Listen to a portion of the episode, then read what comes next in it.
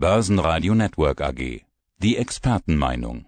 Der Börsenpodcast. Mein Name ist Thorsten Polleit, ich bin der Chefvolkswirt der Degussa. Und Sie sind Autor des Degussa Marktreports. Dort schreiben Sie diesmal über Interventionismus und zwar die Interventionismusfalle. Damit ist gemeint, dass Staatseingriffe immer mehr Staatseingriffe nach sich ziehen. Äh, Herr Polleit, ist das ein Teufelskreis? Ja, es ist ein Teufelskreis, wenn man auch die Analysen zu Rate zieht, die viele Ökonomen angestellt haben über den Interventionismus. Und an der Stelle sollte man vielleicht kurz beschreiben, was mit dem Interventionismus gemeint ist. Der Interventionismus ist eine Form der Wirtschaftspolitik, in dem der Staat zwar formal das Privateigentum unangetastet lässt, aber der Staat greift eben auf vielfältige Art und Weise in das Wirtschafts- und Gesellschaftsleben ein, also beispielsweise mit Geboten, Verboten, Regulierungen, Besteuerungen, aber auch durch eigene Tätigkeiten. Ökonomisch lässt sich zeigen, dass der Interventionismus entweder die Ziele, die er beabsichtigt, nicht erreicht oder wenn er sie erreicht, dann häufig nur unter Inkaufnahme von Nebenwirkungen, die noch problematischer sind als das eigentliche Problem, was der Interventionismus lösen will. Und das Bestreben, die aufgelaufenen Probleme, die der Interventionismus dann verursacht, zu lösen, der setzt dann immer mehr Staatseingriffe in Gang und deswegen kann man dann so von einem Teufelskreis sprechen. Denn in der letzten Konsequenz wird das, was von der freien Marktwirtschaft noch übrig ist, immer weiter zurückgedrängt. Sie beschreiben das Thema unter anderem so, der Interventionismus gibt vor, das Gute und Wünschenswerte von Kapitalismus und Sozialismus zu nutzen und gleichzeitig das Schlechte und Unerwünschte, also die Worte, die ich jetzt so betont habe, jeweils in Anführungszeichen, dieser Systeme auszuschalten. Er verspricht einen Weg zu beschreiten, der sich elegant zwischen Sozialismus und Kapitalismus hindurch zu bewegen vermag, doch das ist eine verhängnisvolle Fehldeutung. Wie ist es denn tatsächlich aus Ihrer Sicht? Ja, ich glaube, das ist eine richtige Deutung, äh, die äh, Sie jetzt äh, gewissermaßen entnommen haben aus meinen Ausarbeitungen. Diese Ausarbeitungen, die speisen sich insbesondere aus den Ergebnissen, die der Ökonom Ludwig von Mises vorgelegt hat. Der hat 1881 bis 1973 gelebt und unter anderem sich sehr intensiv mit dem Interventionismus beschäftigt. Und er kam tatsächlich zu der Schlussfolgerung, dass rein theoretisch betrachtet dieser Interventionismus letztlich abgleitet in einen Sozialismus, weil die Staatseingriffe irgendwann so groß werden, so weitreichend sind, dass man de facto das Privateigentum abschafft. Und dem Interventionismus entkommt man nur, indem man eben diese Interventionsspirale, diesen Teufelskreis, von dem wir eben gesprochen haben, dass man den unterbricht und dann sich wieder reorientiert hin zu einem kapitalistischen System. Und insofern hat äh, Ludwig von Mises da auch recht. Entweder Kapitalismus oder Sozialismus, ein Mittelding gibt es nicht. Der Lateiner würde sagen, tertium non datur. Jetzt ist dieses Unterbrechen ja gar nicht so einfach. Das haben diese Teufelskreise ja an sich, dass man, wenn man erstmal in der Spirale ist, gar nicht so leicht wieder rauskommt. Ja, wie kommt man da denn wieder raus? Das ist schwierig. Sie deuten es an und ich habe in meinem Aufsatz versucht, eine Möglichkeit aufzuzeigen. Das ist nämlich die großen politischen Einheiten in kleinere politische Einheiten zu zerlegen. Also beispielsweise, wie man das beobachtet in der Europäischen Union. Ein Land tritt aus, weil es meint, die eigenen Geschicke besser in Eigenverantwortung regeln zu können. Also ich rede über Großbritannien.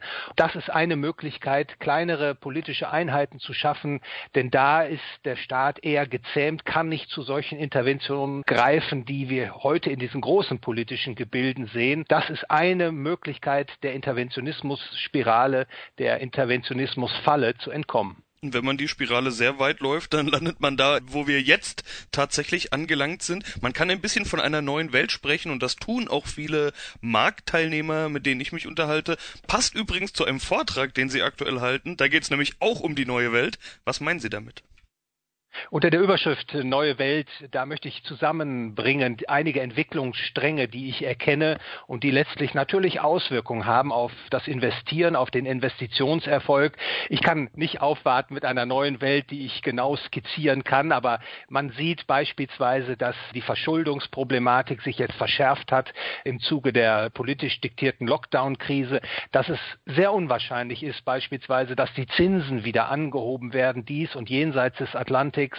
Und ich fürchte auch, dass die Preisinflation zunehmen wird, also dass die Inflation der Konsumgüter und oder Vermögenspreise in den kommenden Jahren deutlich höher ausfallen wird als noch in den Dekaden zuvor und dass auch eine große Herausforderung zu bewältigen ist, dessen Ergebnis ich nicht vorhersagen kann. Das ist nämlich die Herausforderung, über die wir eben sprachen, diese Interventionismusspirale, die sich immer schneller gedreht hat in den letzten Jahrzehnten zum Stillstand zu bringen und wieder zu einer marktorientierten, zu einer freiheitlichen Gesellschaft und Wirtschaftsordnung sich zurückzubewegen, wenn ich so sagen darf.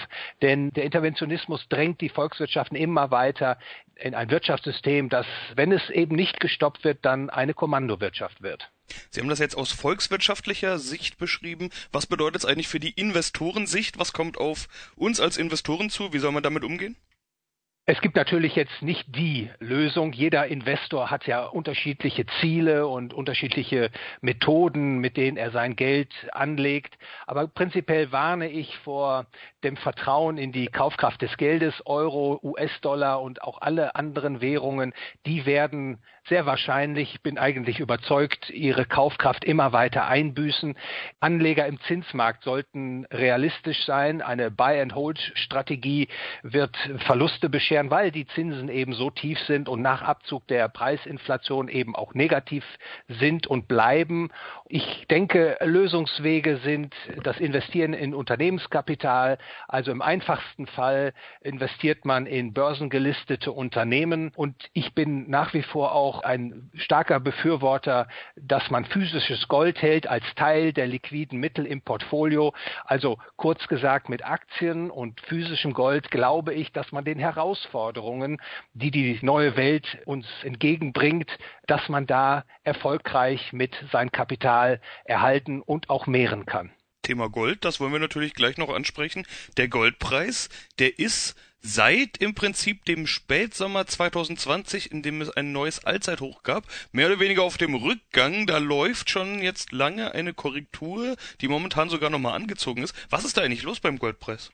Sie haben recht, seit dem Allzeithoch von etwa 2052 Dollar pro Feinunze am 6. August 2020 hat der Goldpreis bis heute etwa 14 Prozent nachgegeben, der Silberpreis um etwa 11 Prozent. Das ist natürlich enttäuschend. Ich führe zwei Erklärungsfaktoren an. Einmal sind die Zinsen gestiegen. Seit äh, etwa Sommer 2020 hat es eben einen Zinsauftrieb in Amerika gegeben und das hat den Goldpreis gedrückt. Und das andere ist, die Zentralbanken haben ein Sicherheitsnetz unter die Finanzmärkte gespannt. Die Investoren gehen davon aus, dass es keine Kreditausfälle mehr gibt. Und in diesem Zusammenwirken dieser beiden Faktoren hat der Goldpreis gelitten. Die Investoren haben momentan keine großen Risikosorgen. Und ich werte das als Unterschätzung der Systemrisiken, die es gibt. Und insofern glaube ich, dass dieser Preisrückgang des Goldes zwar für diejenigen unerfreulich ist, die schon Gold besitzen, aber diejenigen, die noch Gold aufbauen wollen, Goldpositionen aufbauen wollen oder überhaupt erst darüber nachdenken, ob sie sich im physischen Goldmarkt investieren wollen, für die ist das eine gute Gelegenheit, weil ich glaube tatsächlich nach wie vor, der Goldpreis ist nicht zu teuer und in den nächsten Jahren hat der Goldpreis eben auch ein erhebliches Preissteigerungspotenzial, also wenn man so will, eine Versicherung, die man da erwirbt mit physischem Gold, die ein merkliches Renditepotenzial mit sich bringt. Herr Polleit, vielen Dank für Ihre Einschätzungen. Ich bedanke mich für das Gespräch, Herr Leben. Der Börsenpodcast. Börsenradio Network AG. Das Börsenradio.